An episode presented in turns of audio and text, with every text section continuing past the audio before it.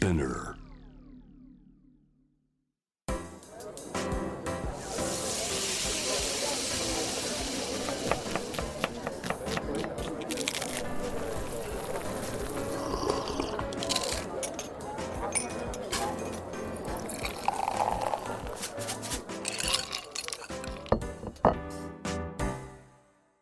アジナ副音声voice of food 平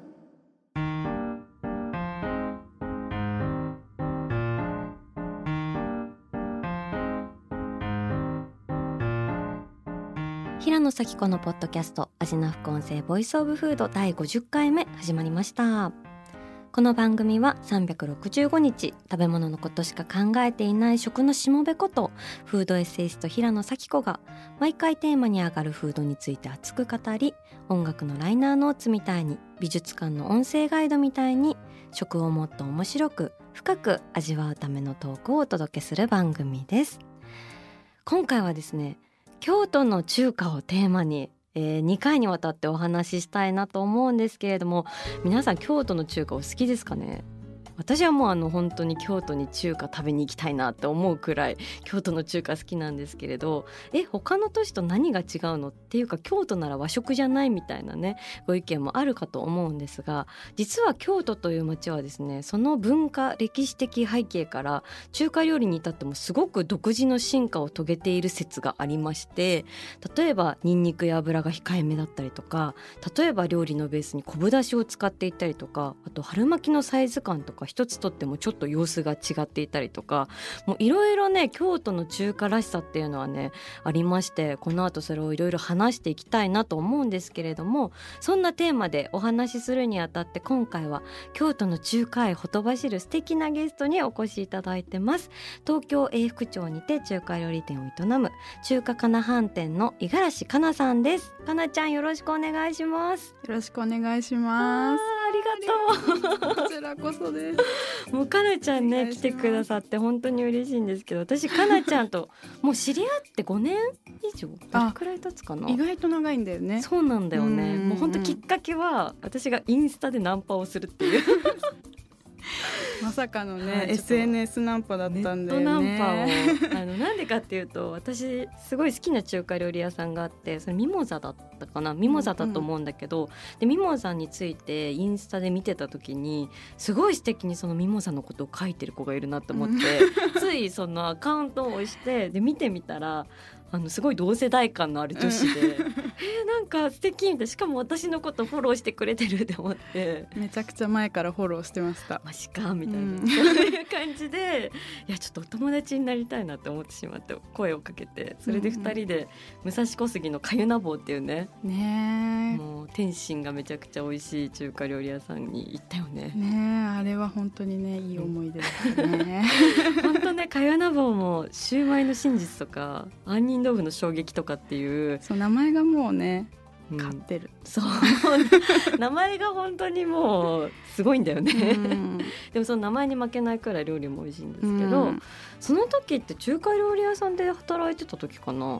あそうその時は、うんうん本当にそのさきちゃんからメッセージが来た時のことを鮮明に覚えてるんだけど、あの中華料理屋で働いてて、うん。朝仕込みをしようとしたら平野咲子さんからメッセージが来てるみたいな。怪しい。一回置こうみたいな。本そう前からそのさきちゃんが本を出してたりとか、あの書いた文章を読んだりとかうんうん。してたから、本物かなって思って 一回置こうって思って仕込み始まる前は見ずに仕込み終わってから ゆっくり見たのをめちゃくちゃ覚えてますね。すみません不信感丸出しの平野ですが。じゃあその後かなその中華かなっていう食のプロジェクトを始めたのは？そうだねもう本当に朝から晩まで中華料理屋の下働きとして働いてたんだけど、なんかその毎日の繰り返しとか、うんそういうものにちょっともどかしさを感じてて自分で中華料理をこうアイディアを出して提案していきたいという気持ちが その後にちょっと芽生えてきたからその中華のケータリングを始めたっていうのがありますね。なるほど。それからね去年だよね、うん。ついに実店舗で中華かな飯店そうオなんです。ープンされてもう1周年になるのか、7月で。えー、あっという間におめでとうございます。ありがとうございます。もう中華かな飯店私も大好きなんですけど こうどういうコンセプトっていうか一体どんなお店なのって聞かれた時はどういうふうに答えて、えっとうん。一言でいつも言ってるのは、うん。健全でヘルシーな中華料理のお店っていう風に言っているんだけど、はいはい、この言葉はうん。そもそもなんで健全っていう言葉を、うん。健康じゃなくてなんで健全っていう言葉を使っているかっていうと所ジョージさんが、うんやっぱ健康より健全じゃないとねっていう 名言を残されてて。深くない？所 ジョージさんはいいろいろ名言を残されてるんだけど その健康になるために何かを買ってうん。サプリメントを例えば並んで買ったとしても、ね。健全じゃないと意味ない。あーだからこう健康にまあとらわれすぎて逆にこう、じゃあ心が痩せちゃうとかねなんかわかるかもしれない、うんうんうんそういう感覚は。そううんだから健康になるんじゃなくてうん。自分が健全であるべき、なるほどね、でそう。で私が飲食店で働いてたう時ん、は、結構みんな不健全っていう イメージがあって朝から晩まで。もんね本当そに飲食で働くってすごいことなんですよ。そう。料理を作る人が健全でないのにう、ん、いい料理が作れるのかっていうふうに思って。心理。だから健全でヘルシーな中華料理っていうのは自分にかかってる言葉みたいな意味もあるんだよね。なるほどね。自分が健全であるから、うんその人が作る料理は健全でヘルシーだぞっていう。そうだよね人を幸せにするためにまず自分が幸せであることみたいなね。そう自分がわ自分がそうあるのが大事っていう。ーいや気持ちですねめちゃくちゃいい言葉ですね。本当に私かなちゃんの料理大好きで、もう油淋鶏とかもハーブ類とかたっぷりわさってま盛られてて。食べたことああ食か。べた食べた。取材の時、んん。そうだ。あれすごい美味しかったしあと締めのおかゆがね。おかゆはもうみんな結構美味しいって言って ジャスミンライスで炊くとかすごい香りがいいんですよ、本当に。でネギ油がねわーって入ってて。でね。うん最高。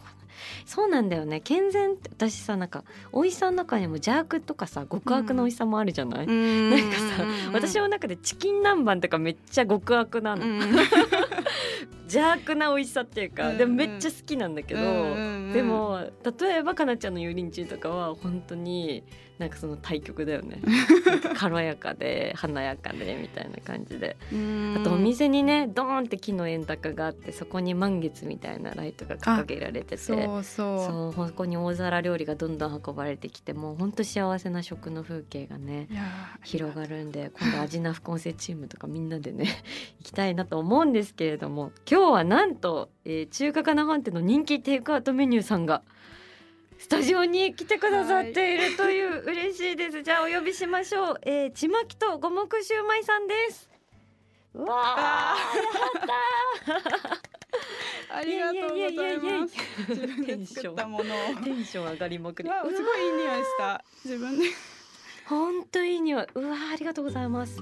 ありがとうございます。私ちまきかなちゃんのちまき食べるの初かあもそうだよね。うん、うわーなんかあのいわゆる、ん。えっ、と三角じゃなくて、うんうん。四角のなんかお布団に包まれてるみたいな感じで。そうこれはうん。ちまきでよく使うのは竹の葉っぱなんですけどあ確かにそうだよね。そうあの細長くてそれをこう三角に折うんって、うんえー、と包むのが、まあ、一般的なちまきなんだけど、私働いてたお店がうん。結構このハスの葉っぱを使ってることが多くてあと三角だとすごい米がうん出てくるんだよね。あーあの出てきちゃうよね。わかるわかる。隙間からね。そうわかる。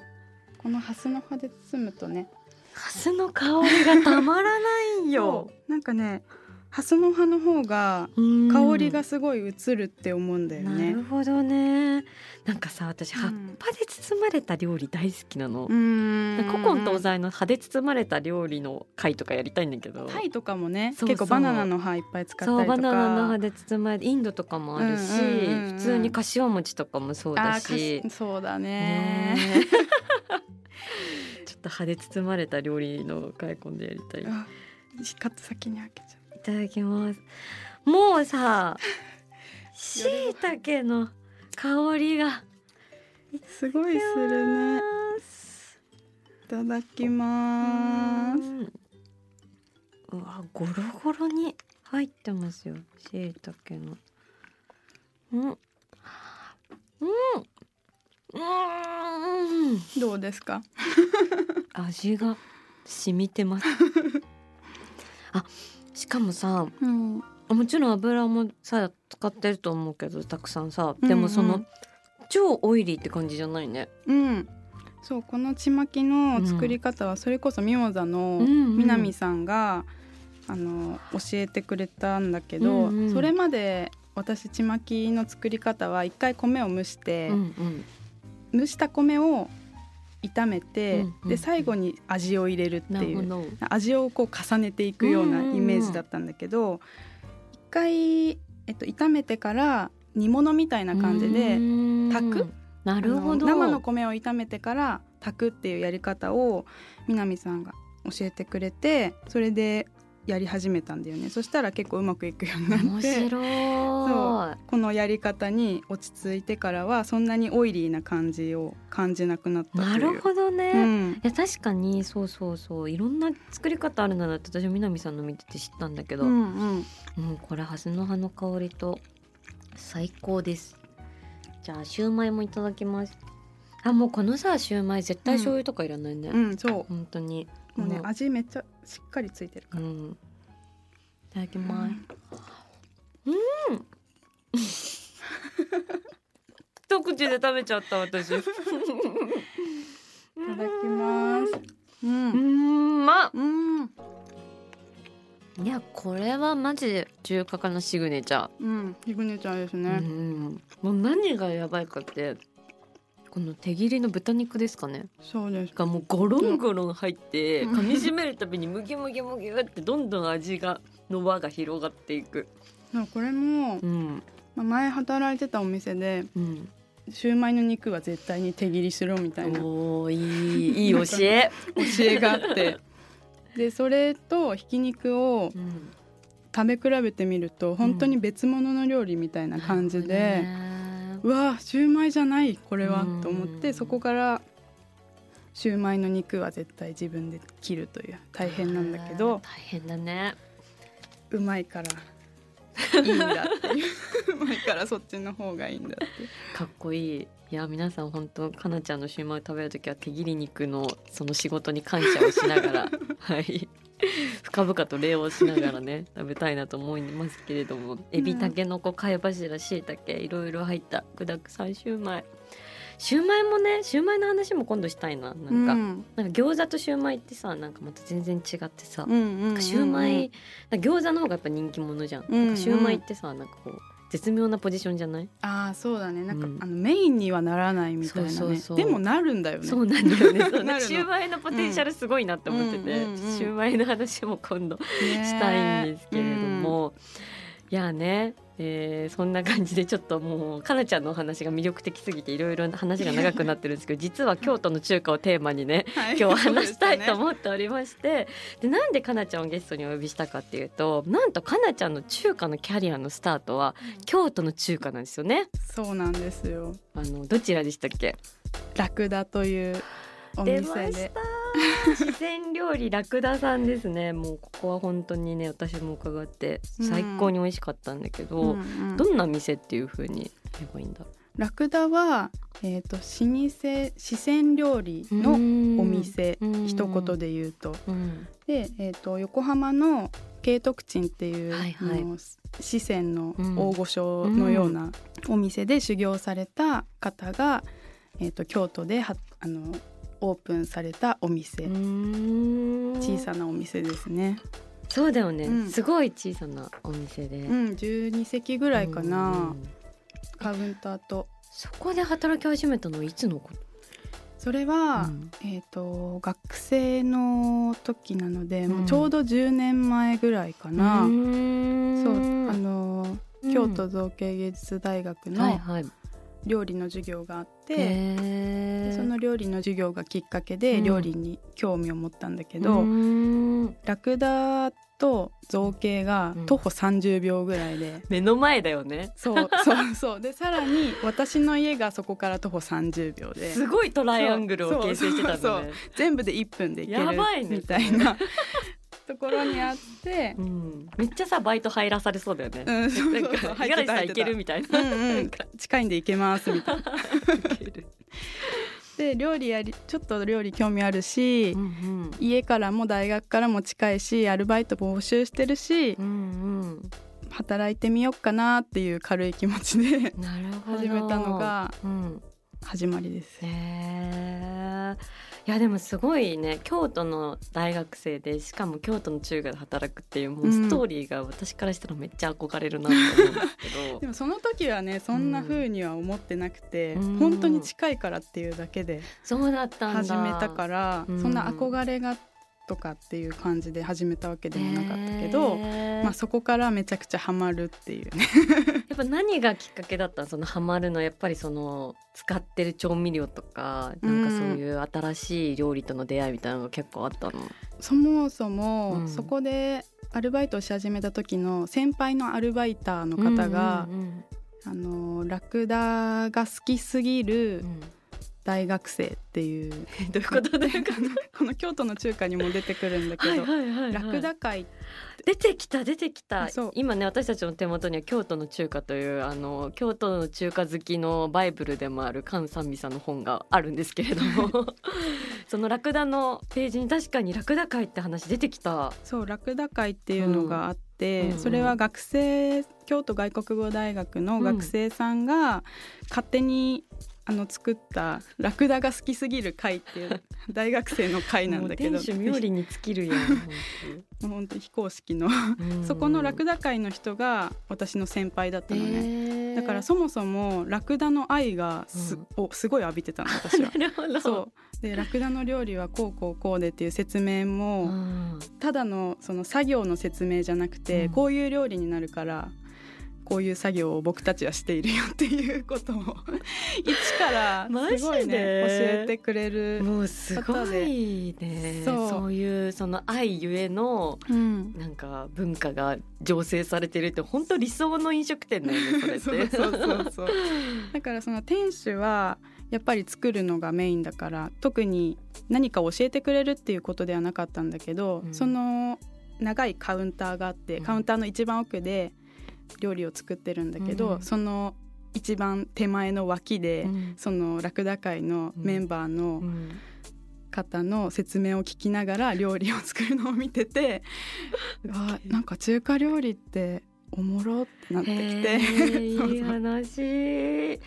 てか本当さラクダの運パイローって何段の美味しいの、雲パイローはね、皮付きのねうん。豚バラ肉なんですやっよ。ぱ皮付きじゃないとダメなんだ。そう、うん。それもさその京都の中華の話、はい。今していいのかな？もちろん。あの出てくるんですけど、うんうんあの皮付きの豚バラ肉で作らない雲パイローは雲パイローじゃないってお客さんに言われたんだって、ある日。中国人のお客さんにで皮付きの京都産のもち豚にしたと。いい話。そしたらもう前は油を残すお客さんもたくさんいたけど、今はもう全然いなくなったと。その本格さ。なるほどね。店主素直だそうねめちゃくちゃ素直なの。素直さと向上心が。素晴らしい。でも本当に確かにラクダの運パイローさ本当ギシギシしないし、うんうん。なんかプルンとした弾力があるよね。うん、そう。なんか油なんだけど、うん。溶けるしでも弾力は保っている、不思不思議議だよね。あとタレもさスパイスの香りとさ、甘さもあってさ、うん。本当にもう、うんうんはいもうぐわー白飯くださいみたいな風になるよね。うんうんうん。なんかランチのメニューにうん。ウンパイローは入ってるん。だけどもともとは多分前菜として食べられてうん。いるものなん。だけどもうご飯がないと食べれないぐらいな感じになってるよねわかる。そうだよね。もうだって古墳みたいにこんもりさ 盛られて出てくるからさ結構引くよね。うんね。なんか食べ歩きとかしてると結構きつい。そうだねそうだね、うん。でも食べれちゃうんだよね。わか分配炉って肉がこううん盛られてるんだけど、その下はふわふわの薄いきゅうりなんだる。よね。そのさウンパイロのきゅうりの薄さってマジ大事だよね。うんうん。あれはね一つ一つね。うんあの中華包丁で薄く切ってるのを見てました。仕事、それも聞きながらねこのこうやって薄く切ることで肉との相性が良くなるみたいなことをそのアルバイトのラクダ会の先輩ラクが。先輩に聞いててなるほどって思いながらね。いやでもそれこそ私菅さんみさんの京都の中華読んでたらさ、うんうん。その菅さんのラクダに行ったところの記述でさ、うんうん。その芸大生風のアルバイトの女の子が「うん。ご飯のおかわり自由です」って言いながらラクダセットのランチを出してくれたみたいなくだりがあって、うんうんうん。これかなちゃんじゃね？って私。そうだよね。そうだよね。うん。かなちゃん登場してるのだって思って。ねこの本が出されたのがうん。2012年らしいんだけど、ちょうど京都の中華に興味を持ち始めて、うんいろいろ食べ歩き始めたのが多分それくらいなんだよね。同時期なの本当に。でそしたらあまあラクダでアルアルバイトし始めたら、まあ、京都の中華っていう本あるんだって思って、あしかもラクダも載ってるんだっていうのであの見始めたっていうのが最初だから、私がちょっと乗ってたっていう。すごい。羨ましい憧れます本当に。えてか今日は何？ラクダのメニューを持ってきてくれてるの？そう。すごい。アルバイトしてた時に、うん。あの覚えるためにあの、はいはい。印刷ししてもらってうん。多分みんな配られてたと思うんだけど、うん。まあなんとなく見といてっていう感じでメニューを配られてて、私はその時中華にはまり出してた時だったので、うん。この中国語の部分を、うん。えっ、とマーカーで消して、うん。で日本語を見ながらこの中国語を あの「まるまるまるまるとか言いながら覚えてたんだよね。勤勉か。それがその後が残ってるんだけど、えー、え見して見て。る？かわいい。ランチと夜のメニューがあって。えー、本当だ。うわ美味しそう。ナスの辛み炒め。鶏の唐揚げ生姜ソースがけあ本当だ。小炒鸡丁。うんうん。鶏肉の炒め物。んとか豆豉牛肉、うん。なんでしょう？豆豉牛肉なんでしょうか、えっ、と牛肉の豆豉炒め、正解です。そういう感じで覚えたんだね。すごいね。へえあ美味しそう。美味しそうでしょ？しかもさ、うん。あの水餃子とか春巻きがさ、うん。本当にリーズナブルにさ1個からとかつけれるんだよ。サービスランチランチのメニューで。本当だ。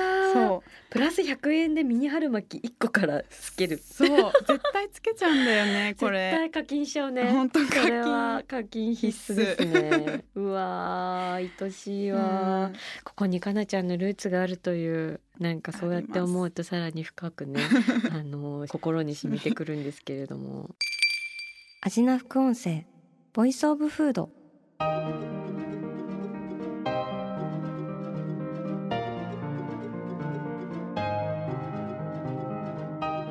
はい。というわけで今回は中華かな飯店の五十嵐かなさんを迎えて京都の中華前編をお送りしてきましたがまあどちらかというとかなちゃんヒストリー会みたいな感じに、ね、なったかなと思うんですけど本当ラクダに対するなんかこううんいろいろな愛も聞けてすごい面白かったんですけど、なんかそもそもラクダってどういうなんでラクダなの、ラクダは、うん。あの店主の高橋勉さんが、はいはいあのラクダに似ているから。ラクダなんですよね。え店主の顔覚えてないけど そんな似てるの？あそうめちゃくちゃ似てて。そうなんだ。そう。私がアルバイトしてる時に、うん。まあ、ふと聞いたんだよね奥さんに。はい「えなんでラクダって言うんですか?」うん。って言ったら「あのラクダ似てるからさ」みたいなこうゆるい感じで言われて、えーこめっちゃ似てるって思って すごいね。なんかこう、うん店主さすごい素直だしちょっと天然的な部分もあるのかなみたいな。そう多分この話聞いてうん見たら、うん、そうだなってなるよ。ラクダだなってなると思う。そうなんだ。カウンターの奥があんまり見えないからあんまり顔を覗き込むことができないので、まあ見れたら見ていただきたいなみたいなちょっとみんなでね答え合わせ、うん、そっと答え合わせしていけたらなと思うんですけれども。はい。というわけで、えー、後編となる次回は我々のバイブルこと京都の中華読み解きつつお互いの好きな京都の中華のお店についてさらにさらに語り合っていきたいなと思います。五十嵐かなちゃん引き続きよろしくお願いします。お願いしますえー、番組では引き続き皆さんの好きな食べ物のメッセージを募集しています。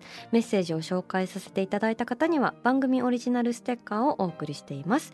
メッセージはアジナフコンセのインスタグラムをチェックして送ってください。そしてアジナフコンセは毎週月曜日に配信しています。さらに JWAVE のラジオでもお聞きいただけます。毎週金曜日深夜12時30分から。FM81.3 JWAVE こちらもぜひチェックしてください。平野咲子が届けるアジナ副音声ボイスオブフード。次回も食べ物への愛を声にしてお届けしていきます。あーお腹すいた。